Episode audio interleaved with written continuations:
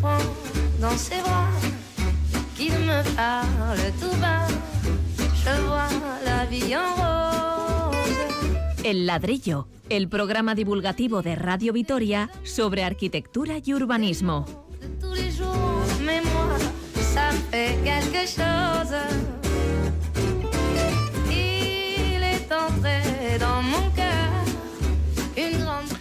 De Cartago a Mariupol, la destrucción de ciudades es una constante en las infinitas guerras que ha librado la humanidad a lo largo de la historia. Hablaremos de ello en el ladrillo y también de su reconstrucción cuando esto ha sido posible. Urbanismo de ruina y esperanza.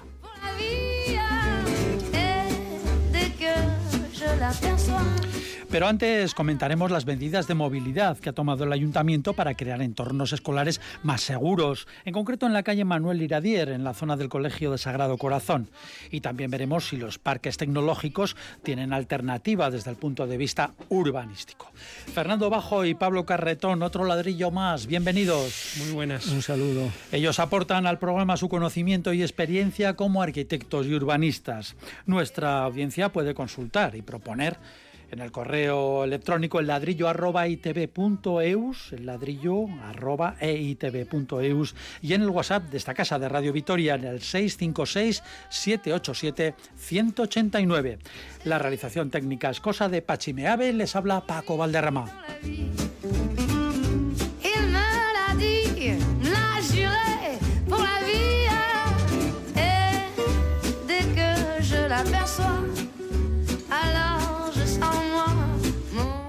La calle Manuel Iradier, empezamos con todo lo que hemos dicho. La calle Manuel Iradier, vía importante pero estrecha para la circulación de vehículos y con un colegio en el tramo entre Fueros y Rioja.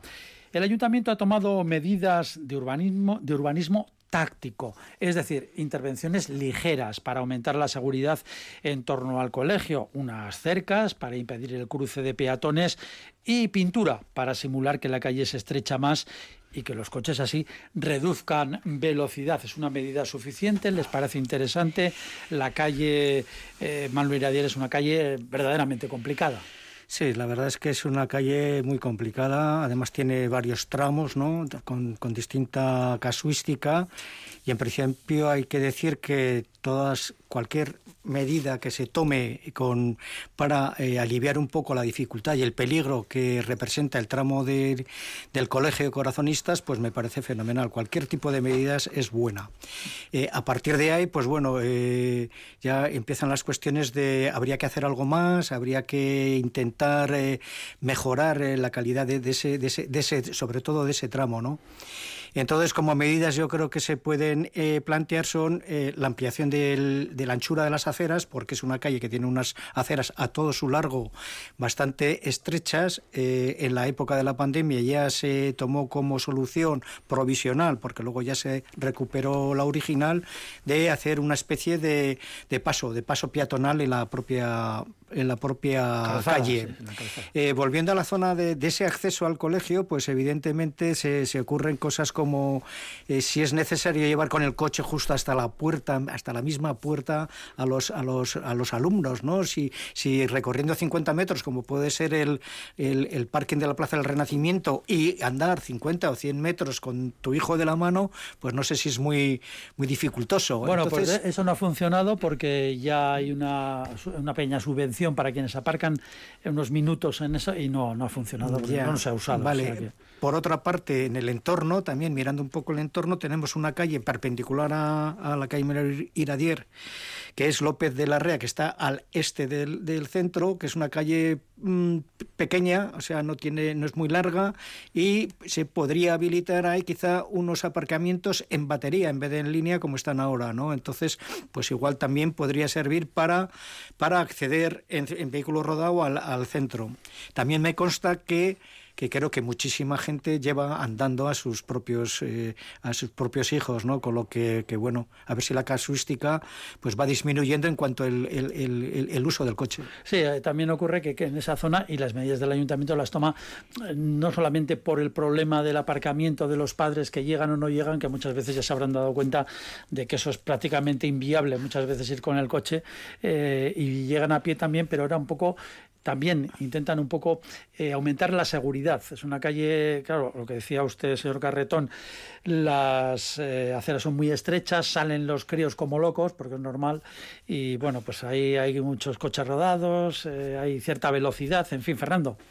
Sí, bueno, las salidas de los colegios siempre han sido esos puntos negros ¿no? dentro del tráfico urbano. Y de hecho, si, si vamos, hacemos un pequeño repaso, siempre veremos que hay una serie de barandillas justo precisamente eh, enfrentadas con las puertas de los colegios precisamente para evitar ese salir corriendo. que se han instalado también, sí. Sí, no, es que, es que son, son, vamos, son obligatorias, por así decirlo. ¿no? Yo creo que el problema aquí es, es de doble índole. ¿no? Uno es el, el cultural. Yo creo que debemos acostumbrarnos, por lo menos en la ciudad, a intentar utilizar el coche menos, también para llevar a los críos al cole. Y otro que es el puramente urbanístico, que es, eh, bueno, sujeto de una pregunta, ¿no? Y la pregunta sería, eh, ¿puede este urbanismo táctico realmente mejorar eh, la vida y la experiencia en la ciudad, ¿no? Porque yo tengo mis dudas. A mí me parece un poco, vamos a decir, parche o postizo o medida temporal, ¿no? Porque todas estas cuestiones de pintura en el suelo, primero, son complicadas de entender. Esa es la primera. Sí, aquí han puesto una especie de triángulo. Es como una chicane que vas para un lado, vas para otro, sí, para parecer que... unos triángulos que parecen dientes de tiburón exacto, o, exacto. una, raspa de pescado, ¿no? Que no se Esto surgió también con el BEI, ¿no? Cuando, cuando resulta que se inventaron una serie de señales ad hoc ¿no? de, de, tráfico que resulta que no cumplían con ninguna de las normativas ¿no? que tienen que estar establecidas. ¿no? Pasa también en la calle Olaguibel, donde hay mucho urbanismo de este táctico, en donde hay tantos carriles, tantos cedas, tantas curvas y tantas conexiones que, que la gente anda un poco despistada al respecto. ¿no? Entonces, eh, claro, el, el, el, problema yo creo que va un poco más lejos. ¿no? Quizá esto sirva para, para, bueno, para de alguna manera mejorar ligeramente en el tiempo la situación, pero, pero recordemos esos días de la pandemia, que es verdad que no había casi tráfico, pero cuando se ampliaron las aceras con aquellos pivotes, uh -huh. eh, la gente estaba encantada, ¿no? Incluso, creo que lo comentáramos en este programa, eh, eh, lucubramos sobre la idea de que a ver si eso iba a hacerse... A quedarse ya a definitivamente. Quedarse para, ¿no? para, siempre, ¿no? ¿no? No es lo temporal, ¿no? Y creo, vamos, quiero recordar que lo alabamos porque realmente las aceras ganaban muchísimo, ¿no? Y seguía manteniéndose un, un, carril de aparcamiento y un carril de rodadura que no estaría nada mal. ¿no? Eh, claro, yo creo que hay que ser más ambicioso en estas cuestiones urbanísticas. Lo que pasa es que esa calle ya no da para más. O sea, es bueno, que... es que no, es que debe dar para menos. El asunto es ese, hay que, tiene que dar para menos. Sí, pero vamos a ver, con lo que decíamos de los padres que llevan a los eh, chavales, que esto es un tema eterno de Vitoria también, de, no solamente ese punto, sino de otros. Paco, si hubiera solo un carril, colegios. no habría una segunda fila nunca. Porque cuando hay solo un carril, no puedes pararte en doble fila porque entonces colapsas todo. ¿no? Entonces, yo creo que eso puede ser una solución quizá más valiente, pero mucho mejor para la ciudad y sobre todo mucho mejor para el peatón. ¿no? Además de otra cuestión importante, que es ya yéndonos al foco exterior, eh, Florida y Manuel Adier son las dos únicas conexiones este-oeste que tiene esta ciudad sí. en lo que podríamos llamar el ensanche. Y eso es algo que venimos también tratando muchas veces. ¿no? Esta ciudad, las conexiones este-oeste, eh, merecen un repaso importante. Hay que pensarlas mucho más y diseñar de una manera mucho más eficaz esa conexión que es necesaria. Mm. Pablo. Sí, además, hablando de estas conexiones, antes teníamos la calle General Álava, pero ya no es una conexión claro, ha desaparecido. Porque, porque, ya no hay coches que más que los, los, los, los que estén utilizando los, los aparcamientos o los, los parking de las, de las viviendas.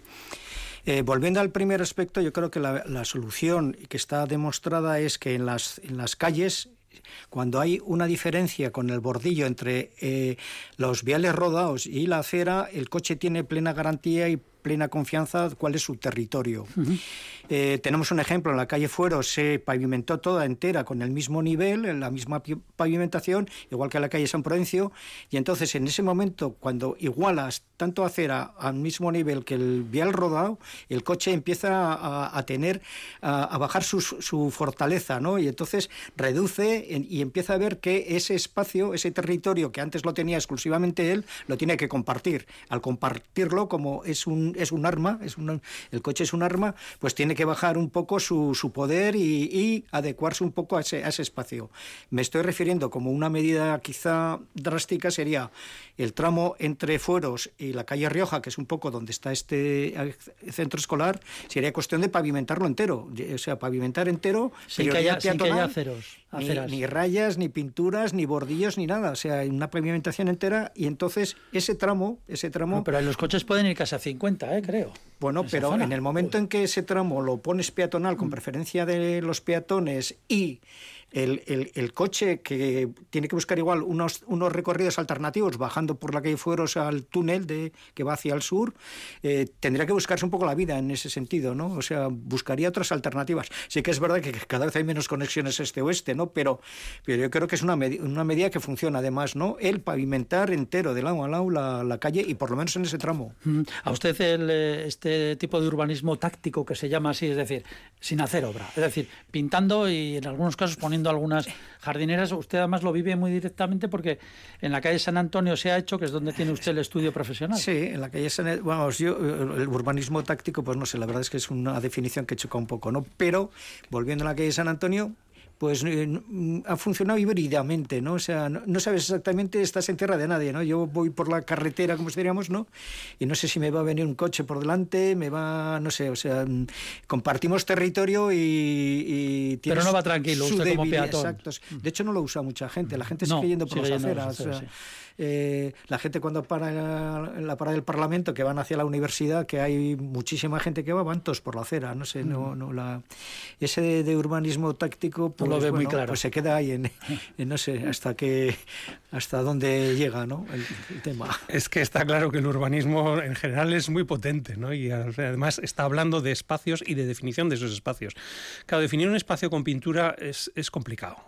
Hay que, hay que estar muy pendiente de ello, ¿no? Y además hay una serie de códigos que como hemos dicho antes, pues aquí sí que, aquí sí que funciona, porque cuando vas, como no sabes qué es todo eso, dices, bueno, ¿qué, me va a pasar? Voy a frenar, pues no sé por dónde tengo que. ¿Qué estoy haciendo mal? O me muerden los dientes estos blancos pintados, o se me va para allá. Lo que pasa es que es una sensación casi de inseguridad, ¿no?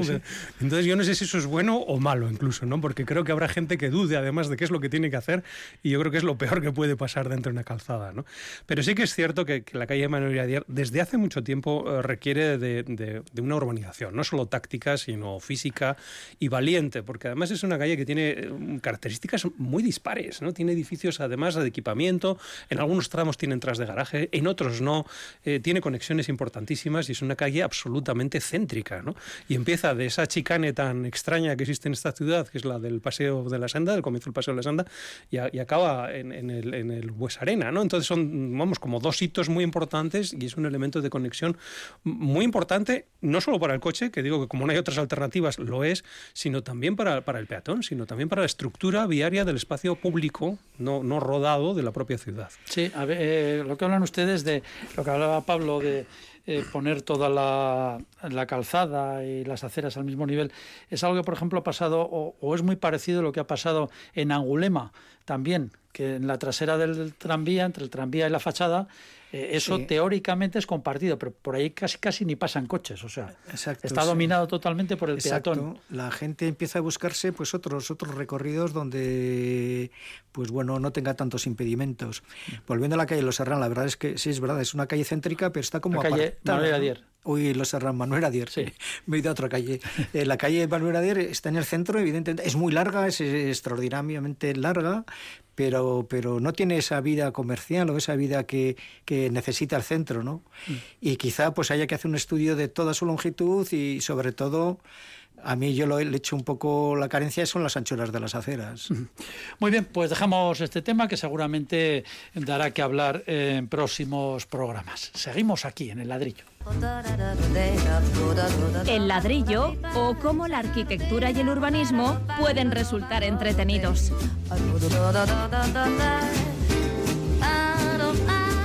Bueno, aquí hablamos de ciudades y precisamente por eso es apropiado subrayar lo que ocurre en la guerra de Ucrania. Esas imágenes de calles cubiertas de chatarra bélica, bloques enormes de pisos derrumbados por misiles y artillería, lo que cuesta construir una ciudad y lo rápido que se puede reducir a montañas de escombros humeantes.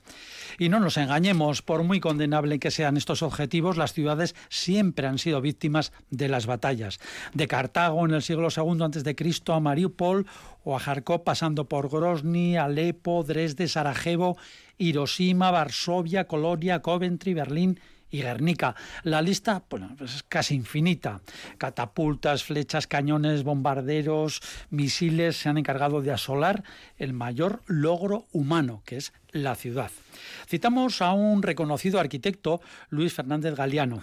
Dice, y abrimos comillas, urbicidio, asesinato de las ciudades o genocidio cultural son diferentes formas de nombrar la destrucción brutal del patrimonio material, histórico y emocional de un pueblo. Cerramos comillas. Lógicamente, las ciudades más aplastadas y arrasadas fueron Hiroshima y Nagasaki al final de la Segunda Guerra Mundial por medio de bombas atómicas. Luego está Varsovia, el 90% de todos sus edificios fueron machacados completamente y sistemáticamente durante dos meses por la artillería y la aviación nazi. Dresde y Colonia por los bombarderos aliados. Grozny en la Segunda Guerra de Chechenia por el ejército ruso, lo mismo que Alepo en Siria o ahora en Ucrania. Fernando. Sí, la verdad es que parece que es una constante, ¿no? Una constante histórica, ¿no? Y además yo creo que, que, lo es precisamente porque, porque no deja de tener un impacto visual tremendo. ¿no? Eh, has empezado con Cartago, ¿no? No, no tenemos esas imágenes de Cartago, pero, pero vamos, desde el siglo XVII ya tenemos eh, grabados, eh, pinturas y, y, documentación gráfica que precisamente retratan a las ciudades en ruinas, ¿no? después de, de procesos destructivos. ¿no? Y eso se ha convertido en, en, en una iconografía que muchas veces eh, llama mucho más la atención que, que, la vista pintoresca de la ciudad eh, en plena ebullición y con vida. ¿no? Es, es, interesante porque, porque claro, esta, esta, imagen nos atrae poderosamente siempre y desde Piranesi ¿no? o el mismo Gustave Doré, pues, pues vemos unos grabados que representan las ruinas de la ciudad. ¿no? Claro, ¿por, ¿por, qué es esto? ¿no? Eh, claro, yo, yo, creo que, que el, el, la fuerza que tienen es precisamente porque la destrucción del, del invento más importante de la humanidad, que es la ciudad, sin duda alguna, no cala en, nuestras, eh, en nuestros cerebros, en nuestra inteligencia ¿no? y en nuestros corazones al mismo tiempo. ¿no? Y porque hasta cierto punto eh, tiene tal fuerza que no solo acaba con, con, con, la ciudad en sí, sino que acaba con nuestra memoria, sino con nuestros recuerdos ¿no? de esa misma ciudad. Y yo creo que por ahí va también un poco el razonamiento de, bueno, de, de, de estos salvajes ¿no? que se dedican bueno, fundamentalmente a destrozar no al enemigo, sino a, a, la memoria del enemigo. Sí, pero siempre se ha hecho así. O sea, sí. eh, ahora moralmente nos rasgamos las vestiduras, no puede ser, no se cumplen los convenios de guerra, todas estas cosas, pero siempre se ha pero hecho. se ha hecho por y eso. Se, seguirá, se ha hecho por eso, porque haciendo. yo creo que una cosa es eh, el asesinato, vamos a decir, genético, ¿no? el asesinato de, de, de los vivos, pero el asesinato de la memoria es quizá tan poderoso o más todavía, porque se mata precisamente no solo de los que viven, sino de los que han vivido, de aquellos que recuerdan los anteriores. Y es una especie como de borrar del mapa cualquier pista que pudiera dejarse, que pudiera recordar aquello. Ahí tenemos, la, por ejemplo, la guerra de los Balcanes en los 90, ¿no? cuando Sarajevo fue asolada también y especialmente se centraron en las bibliotecas, la biblioteca de Sarajevo tan famosa. ¿no? Con bibliotecas, todo... puentes, monumentos, museos. iglesias, museos, allá donde resida algo de historia, allá donde resida algo de ese recuerdo, eso es necesario arrasar. Pablo. Sí, es un tema, es un tema que da para, para mucho, ¿no? Para muchos argumentos. Eh, yo empezaría con una definición que quizá ya apuntó también Fernando, que la ciudad es la más preciosa invención colectiva de la civilización. Entonces, eh, esta definición casi lo está diciendo todo, ¿no? Nos que hemos creado las ciudades y en ellas eh, vertimos nuestra cultura y nuestro progreso. Eh, desde el principio, desde el origen de, la historia de las ciudades, eran ciudades amuralladas. ¿Pero por qué se amurallaba? Contra el hombre, contra el otro hombre. No era ni contra ninguna tempestad ni contra ningunos animales, ¿no? Murallas contra el hombre. Y eso ha sucedido a través de la historia. Eh, me gustaría apuntar a una, una, un aspecto que es el tiempo, el tiempo recorrido. Hacer una ciudad cuesta mucho tiempo, muchos siglos, se va evolucionando. Además, una ciudad no cuesta. se termina nunca, ¿no? Exacto, ¿no? Y entonces tiene ese progreso, ese, ese concepto de tiempo a lo largo de los siglos. Y de repente aparece este segundo eh, concepto de tiempo que es la destrucción. O sea, en un día todo ese recorrido, todo ese tiempo en la historia eh, desaparece con estos armamentos que tenemos ahora, ¿no? O sea, el tiempo de la destrucción es un tiempo breve, un tiempo que de repente barre todo ese tiempo que ha costado la construcción.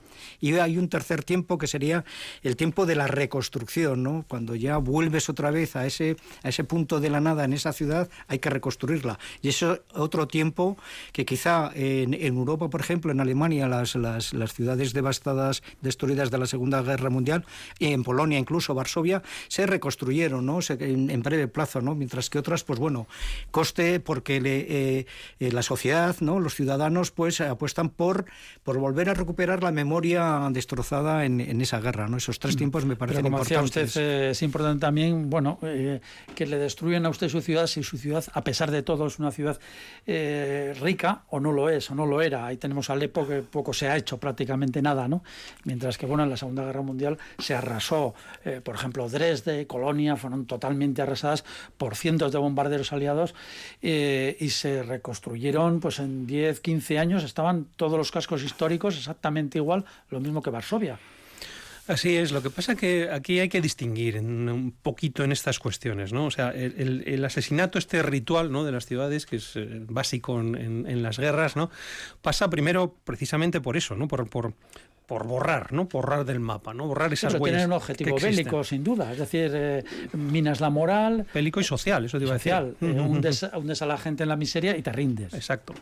Pero después está el renovar, ¿no? Después de borrar hay que renovar. Y aquí, yo creo que aquí hay eh, dos matices distintos, ¿no? Hemos hablado de la renovación de las ciudades europeas tras la Segunda Guerra Mundial, que es una renovación, vamos a decir, eh, histórica o arqueológica de lo que ya existía. Es decir, vamos a intentar recuperar aquello que hemos perdido, quizá con técnicas modernas, pero de alguna manera con esa imagen, incluso con aprovechamiento de los materiales que ya existían, ¿no? El caso de Dresde y de otros... otros sí, existía, existía mucha fotografía, todos los planos estaban... Y Entonces, tuvo más que seguirlo para tenerlo prácticamente igual. Son sociedades que intentan, bueno, recuperar esa memoria. Pero también está, además del renovar, el controlar. Y eso puede pasar mucho en, en, estas ciudades históricas que se han destruido, pero que han caído, por así decir, en manos de sus destructores. Claro, la renovación ya no es una renovación de la memoria de aquellos a los que realmente pertenecía ¿no? esa ciudad, sino la renovación es una renovación con control. ¿no? Pensamos por, un momento el caso de Mariupol, si cae en las manos soviéticas. ¿no? ¿Se va a renovar con respecto a la memoria del pueblo ucraniano o se va a renovar intentando inocular esa nueva historia o ese nuevo relato que los invasores están ya intentando introducir en las mentes de aquellos conquistados. Y eso se reflejará en el urbanismo y, eso en la se reflejará en la arquitectura, evidentemente. Por eso es interesantísimo ese, ese, ese doble enfoque que puede tener esta renovación, porque puede ser una renovación, vamos a decir, de la memoria, recordando, o puede ser una renovación del control, de aquello que intentas de alguna manera redirigir en otras cuestiones. Y para eso el urbanismo es muy, muy importante también. Interesante reflexión, sí, señor. Eh, otro aspecto también que cabe señalar es durante la guerra eh, la otra ciudad, ¿no? Esa otra ciudad que está justo en los sótanos, en los metros, esa convivencia que, que no lo han querido ninguno de ellos, pero están obligados a vivir en esa otra ciudad, esa otra ciudad que de repente por arriba esas imágenes está desolada, vacía, ¿no? Con, con todos los edificios en ruina y en cambio hay vida, hay vida, pero hay vida en los sótanos, en los subterráneos eh, y esa convivencia, esa higiene personal, ese, ese abastecer de alimentos, esa otra ciudad también es es, importante, ¿no? Eh, no nos llegan, bueno, nos llegan imágenes, etcétera, pero, pero el, el poder relatar ese, esa vida en, esos, en, esa otra ciudad me parece eh, muy interesante. Sí, tenemos los eh, metros, por ejemplo, durante la Segunda Guerra Mundial, ¿no? En Londres, tenemos también durante la Guerra Civil Española, pues también en el metro de Madrid, en el de Barcelona, como también pues vivía la gente allí, o se cobijaba, ¿no? Sí, luego pones también otro, otro tema en valor que es la pertenencia, ¿no? La pertenencia a la familia, al barrio y a la ciudad. De repente la guerra, esa pertenencia desaparece porque eh, han matado a, tu, parte de tu familia, tu barrio está desolado y la memoria colectiva que hablábamos al principio de la ciudad, pues también, ¿no? Entonces la, la, pertenencia, las referencias y todo esto te quedas completamente eh, aislado, ¿no? Eh, te, han, te, han, quitado esa parte de la memoria que, que, estos dictadores o estas guerras realizan, ¿no? un caso con concreto fue París, que Hitler quería arrasar todo París y gracias a algún militar... Estaba todo totalmente minado ya, desde el Louvre hasta Notre Dame a todo. A un, a un, militar, que era un militar alemán, pues no sé no, no, cumplió la orden de Hitler. No sé, no. Y luego, por último, me gustaría comentar que eh, mañana es el aniversario, el 85 aniversario del, de, la destrucción de Guernica. Y claro, es un tipo de guerra que no hay ni infantería, ni, ni, artillería, ni nada. O sea, aparecen unos bichos por el aire. De, Se llaman aviones. De la, de sí, es un JU-52, 59 aviones alemanes. Salen del aeródromo de, de Soria y entonces destrozan toda la ciudad, ¿no? O sea, es una cosa, es una destrucción limpia. Es vienen los aviones estos, los, como los, los, bichos estos. los bichos que decía usted. Sí, sí, no, es... Bueno, al, hilo después de todo esto... Tenemos que traer algún ejemplo concreto, ¿eh? Bueno, déjame hablar una cosa porque es importante. Eh, hay, un, hay, un, hay un concepto interesante que es eh, lo mismo que hay eh, forenses, ¿no? En las guerras, ¿no? Y en estos crímenes de contra la humanidad o todas estas cuestiones estamos viendo que ya están trabajando, también hay o empieza a nacer lo que se llama la arquitectura forense, es decir, el ver qué es lo que queda, eh, cuál ha sido la causa de esa destrucción, qué se puede aprovechar, cómo se puede reconstruir. Y ese concepto de la arquitectura forense, por lo menos en un programa de urbanismo y arquitectura como este, creo que es algo que hay que rescatar, ¿no? porque es importantísimo saber qué es lo que había eh, para después poderlo reconstruir en uno u otro sentido. ¿no? Entonces la arquitectura forense yo creo que es también una especialidad fantástica precisamente para devolver a muchas de estas eh, ciudades, pues si no es todo su esplendor, por lo menos sí muchas de sus características. Casos particulares, preguntabas, ¿no? Pues hay muchos, ¿no? A mí, a mí me parece muy interesante el, caso de la Frauenkirche, que es el, edificio de piedra arenisca más alto eh, de Europa. Frauenkirche es la iglesia luterana de, de Dresde, que fue, bueno, fue bombardeado todo su alrededor durante febrero del 45 por los, por los ingleses, ¿no? Pero que cayó dos días después precisamente por la enorme temperatura que sufrió, porque es que la, mm, realmente consiguieron quemar las piedras, ¿no? Los bombarderos, las bombas, eran, bombas incendiarias, se creaban pues, tormentas de fuego. A, tal temperatura que fundieron los pilares de piedra y colapsó dos días después, creo que fue el 15 de febrero, ¿no? Eh, estuvo bueno, un montón de escombros durante toda la época de la República Democrática Alemana y se comenzó a restaurar en los años 90 y acabó su restauración en el 2005. ¿no? Y es curioso porque hoy la Frauenkirche eh, es como una especie de puzzle. ¿no? Sigue siendo un edificio altísimo de piedra caliza, pero es un edificio que tiene partes negras y partes blancas. ¿no? Las negras son aquellas de las piedras que se aprovecharon en su momento, las blancas son Así las esa memoria ¿no? de lo que ocurrió. Es, es, muy curioso por eso. Han decidido dejar ¿no? Esa, esa, esa, memoria dentro del mismo monumento. ¿no? Y aunque la iglesia realmente tiene la misma forma barroca que tenía y tiene todo su esplendor, ¿no? pues eh, eh, está, vamos así, marcado en su piel ese, ese recuerdo.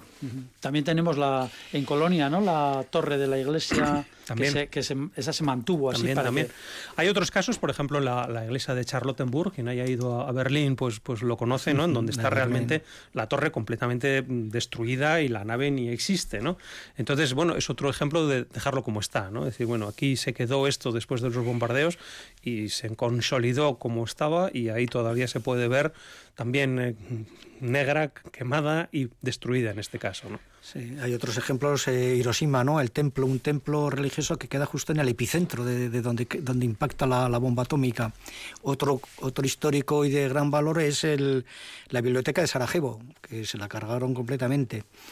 Y luego también eh, en Beirut aparece lo que se denomina el turismo de guerra, que aparecen, ¿no? Ese, ese, ver esas ruinas, ¿no? Y creo que la WordPress Foto se, se premió una foto en la que va un coche descapotable rojo con unos jóvenes, eh, claro, sacando fotos con sus móviles sobre la catástrofe que recientemente había aparecido en esas calles de Beirut, ¿no? Ese, contra, ese, ese turismo de guerra, ¿no? Eh, es, también contrasta, ¿no? Sí, en, eh, por ejemplo, más ejemplos de cómo se ha se ha dejado intacto el asunto, pues por ejemplo es en Coventry, que es una ciudad inglesa muy bombardeada por los alemanes, tenían cierta obsesión por esa ciudad, entonces bueno, pues la iglesia de San Miguel de Coventry se ha dejado, no queda más que algo de la fachada, o bastante trozos de la fachada, no queda más que la fachada. Dentro se ha hecho una especie de parque, se ha dejado así, se ve toda esa fachada eh, pues llena de escombros, llena de, agujeros, eh, queda muy, es, muy impactante. ¿no? Sí, sí, bueno, volvemos un poco a lo mismo, ¿no? Es verdad que la ruina muchas veces tiene más poder evocativo que, el mm. edificio completo, ¿no? Mm. Y, en muchos lugares lo que se ha hecho es consolidar la ruina, ¿no? Coventry es un caso particular de eso, ¿no? Pero claro, Coventry en realidad era y sigue siendo un centro de producción industrial de primer orden de, de Inglaterra, ¿no? Por eso quizá era uno de los objetivos, ¿no? Pero es verdad que además muchas de estas eh, consolidaciones actuaciones eh, han sido realizadas incluso con dinero del enemigo, ¿no? Coventry, la Catedral de Coventry, la actuación en la Catedral de Coventry en realidad está cofinanciada por, por Alemania.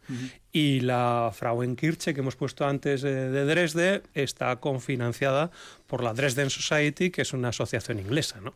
Ah. Entonces hay, hay como una especie... Los ingleses arrasaban Eh, y, y y, ahora tienen que pagar el arreglo y los Bueno, alemanes arrasaban igual. y tienen que pagar el arreglo. Bueno, son, son asociaciones voluntarias, Sí, evidentemente, y, y- y que lo que Pero bueno, los es- gobiernos también suelen ahí aportar no, también aportan, dinero ¿no? sí. Pero bueno, hay, hay esa especie, vamos a decir, de, de espina clavada, ¿no? O, o de penitencia adquirida o acto de contrición, o como lo queramos llamar, que, que hace que- que estos pueblos y estos gobiernos se den cuenta de las atrocidades que supone eh, cargarse a la gente, pero también cargarse a la arquitectura, ¿no? Y sobre todo estos monumentos que, que ha costado muchos, muchos, Barrios muchos enteros, esfuerzos claro. el, el desarrollar. Bueno, eh, yo dándole un poco, con todos mis respetos, darle un punto de humor a, a este, a este tema. eh, O sea, falta visto- valor. Sí, un poco de, un poco de humor. Eh, hemos visto imágenes en que se ven los edificios que están con las fachadas eh, caídas, las estructuras completamente colgantes, etcétera. Y entre, entre esas imágenes hemos visto cómo vive la gente en las habitaciones, ¿no? Aparece la, la fachada descarnada y aparecen esas habitaciones y cómo vive la gente. Parece una casa, una casa de muñecas, ¿no? sí, entonces Abierta. eh, quiero recordar en, eh, en, en el, en, en el Tío Vivo, en los tebeos, la Rue 13, Rue Sí, del Percebe, sí, la 13, sí. que veíamos todos cómic, de jóvenes, de pequeños, que se veía un poco el ladrón, el sastre, la portera, el del, el del economato, el de la tienda de esto, el ladrón que aparecía, el ascensor que nunca funcionaba, y veías, ¿no? Yo cuando veía las imágenes eh, tan tristes que esto, me recordaba esa Rue 13 del Percebe en la que se veía se quitaba la fachada y se estaba viendo la gente lo que estaba haciendo. Claro, el sastre pues era un desastre, el, el- el ladrón, el acreedor, etcétera, ¿no? Y me recuerda un poco esa imagen, ¿no? A pesar de, del, A de la pesar de dureza la- del drama. y del dramatismo. Sí, normalmente hay que decir que eh, es gente a la que se ve en, en estas imágenes que estamos eh, comentando, sencillamente es gente a la que los bomberos les dejan subir un momento a coger algo, Sí, sí. porque claro, ahí no pueden hacer la vida aunque les falte toda la fachada y aunque quieran, porque es que eso se derrumba o llega otro misil, otro bus. Sí, sí, el interior de esos hogares, ¿no? Ese, ese drama, ¿no? Que- En que- cualquier caso, son edificios que, que habrá que derribar porque la estabilidad estructural, desde luego, no está garantizada. Y quizá de ahí pueda venir de lo poco positivo, ¿no? Es decir, cuando vemos eh, pues estas ciudades arrasadas, ¿no? Eh, como las que estamos viendo todos los días actualmente, ¿no? Y, y vemos también ese urbanismo tan deslavazado que tenían, esos bloques, muchos de ellos de no mucha calidad eh, Sí, constructiva. eh, es un poco herencia, eh, herencia de la Unión soviética, ¿no? Del, Soviética, del- sí. del bloque exento gigantesco en medio de la nada, ¿no? Yo a veces me pregunto, bueno, quizás sea una grandísima oportunidad eh, para reconstruir no solo la arquitectura, sino las propias ciudades, ¿no? Ciudades que además, pues muchas de ellas tienen frentes marítimos, nombres preciosos, ¿no? Como Mariupol, y yo creo que unos potenciales eh, eh, fantásticos para, para crear otro tipo de, de- urbanismo, otro tipo de sección de calle, porque allí no hay calles, en realidad son carreteras y bloques exentos, ¿no? Eh, fachadas continuas, espacios públicos, o sea, de alguna manera quizá de todo esto venga la oportunidad de que si se hace con sensatez y, con pausa y con conocimiento, pues al final la ciudad resurja y resurja pues con más esplendor y más calidad que la que tenía. ¿no? Ya digo que es quizá la única esperanza que podamos tener al respecto. Y- y primero, claro, tiene que, que lograrse la paz. ¿Sí, Pablo? Sí, no, vienen de un modelo de ciudad socialista, exactamente. Entonces la calidad urbana pues es mínima porque eran ciudades completamente anodinas, ¿no? O sea, bloques, bloques que se repetían en, en- a lo largo de las calles. Sí, que es pero bueno, tenía la, el- la compensación, por otro lado, que los alquileres eran prácticamente simbólicos. Sí, o sea, no se sí. pagaba prácticamente el alquiler. o Sí, sea, era- sí. Pero era- quizá el, el cambio de sistema, Sí. quizá una, a una democracia eh, intente darle esa imagen de ciudad más, más, más demócrata, más, más consumista, como es un poco más la, la europea. Al fin y al cabo es un país europeo.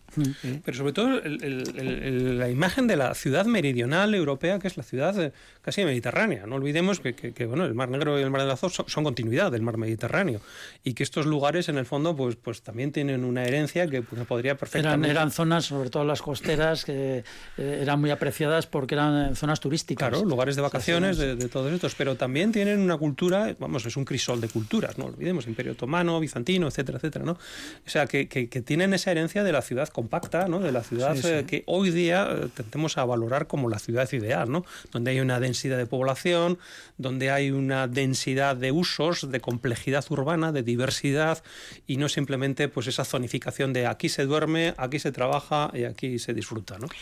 Sí, además habrá que empezar a hacer eh, estudios de economía, ¿no? Y entonces habrá que hacer unas inversiones, inversiones públicas, inversiones privadas, ir los dos de la, de la mano para reconstruir ese.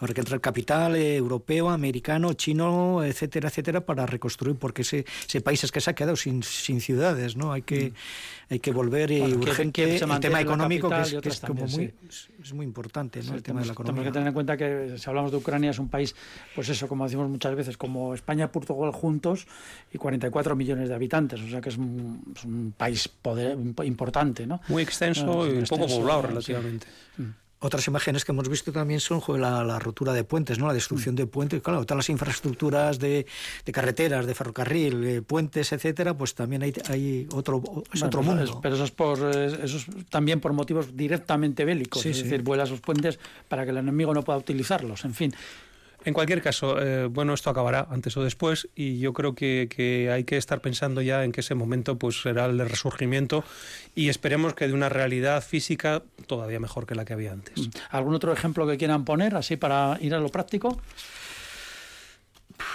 No lo sé, es que a lo largo de la historia de las ciudades... Eh, eh, las murallas, la destrucción de las murallas, todas estas, pues sería una, una, una, biografía muy, muy grande, ¿no? No se me ocurre. Quitando Cartago, ¿no? que los romanos creo que le echaron sal encima para que jamás creciera nada, ¿no? Todas las demás han conseguido de una u otra manera resurgir y yo creo que esa es la lección que debiéramos aprender.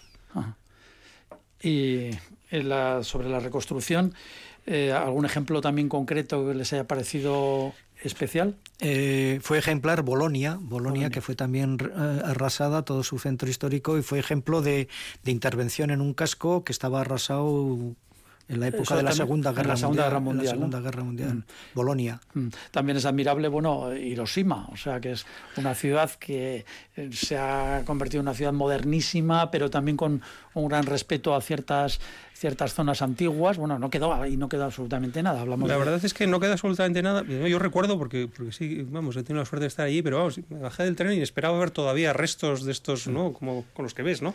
solo queda una cúpula. Solo queda la cúpula esta de, trama metálica que tiene dentro. Ser la Cámara de Comercio. Exacto, y, lo demás es una ciudad absolutamente moderna, completamente nueva y que no tiene ninguna traza. japonesa en ese sentido. Oh, sí, sí, vamos, en absoluto. O sea, yo creo que todos los europeos vamos con esa imagen de, ver todavía destrucción y, de eso nada. Vamos, bueno, tiene, simplemente hay, testimonial. Hay un, hay un museo de la destrucción de Hiroshima, en la propia Hiroshima, que es un museo impresionante y sales con, con los pelos como escarpias. eso desde luego, pero vamos, que la ciudad eh, no presenta ninguna traza al respecto. No, no sé si lo hemos comentado, pero también Rotterdam, en 1940 arrasan Rotterdam ¿no? y, y se vuelve a reconstruir Varsovia también. ¿no? Mm. Son dos ciudades muy históricas, muy emblemáticas que, que, han, que han resurgido y Rotterdam, por ejemplo, es una gran ciudad en estos momentos. Pero bueno, yo creo que muchas ciudades europeas eh, sufrieron eso, ¿no? Le Havre también, el gran puerto, ¿no? Pues fue bombardeado por, por los mismos ingleses, ¿no? Y realmente a, partir del 45 existen unos programas de rehabilitación y de construcción de nueva vivienda que los seguimos estudiando en las escuelas de arquitectura porque fueron ejemplares, ¿no? no, tenemos que olvidar que no solamente estamos hablando de reconstruir edificios importantes, monumentales, iglesias, hay que hablar de viviendas, de calles y de plazas. De hecho, el 80% de Le Havre fue destruido. Eh, más de 12.000 viviendas destruidas en estos bombardeos y fueron construidas a partir del año 45 y ya digo, con una calidad y una traza que todavía hoy siguen siendo referencia para, muchos eh, arquitectos. Bueno, pues ahí queda un poco, ante tanta tristeza, tanto dolor, tanto, tanta destrucción, esa, hablando urbanísticamente y, arquitectónicamente, claro, pues hay que darse cierto punto de esperanza, ¿no? Cuando se alcance la paz, todo eso tendrá que ser reconstruido. Fernando Bajo, Pablo Carretón, muchísimas gracias por haber estado en el ladrillo, a todos ustedes también, gracias por escucharnos, sigan aquí en Radio Victoria, saben que pueden escuchar este programa, además en podcast y a través mm, de las redes. Gracias a los dos. Gracias, un Gracias. saludo. Y hasta el próximo ladrillo. Agur, chao.